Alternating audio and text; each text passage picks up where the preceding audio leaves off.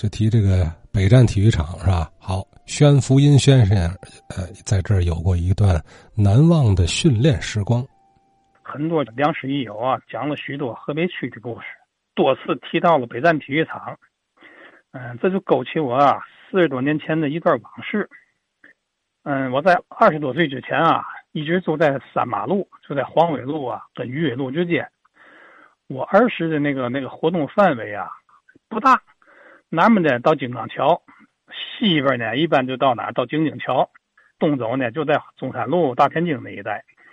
嗯，我去的最远的地方应该就在北宁公园再有呢就是到那个河北体育场附近啊，老鱼虫子。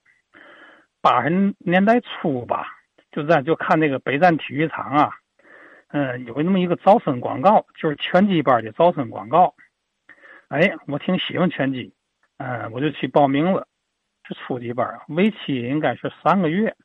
那个教练啊，太牛了。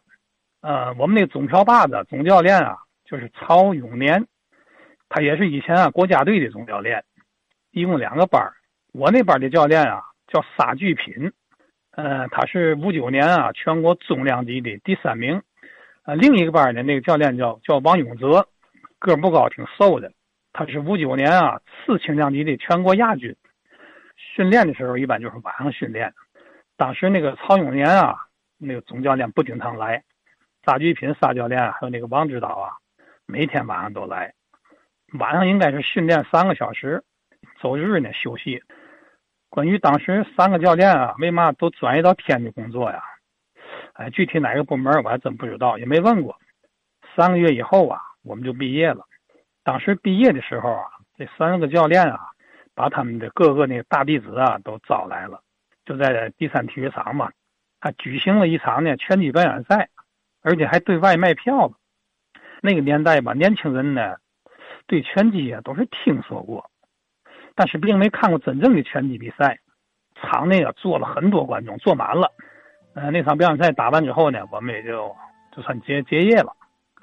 嗯，这是我那一段当时呢一段回忆吧。跟大伙分享一下。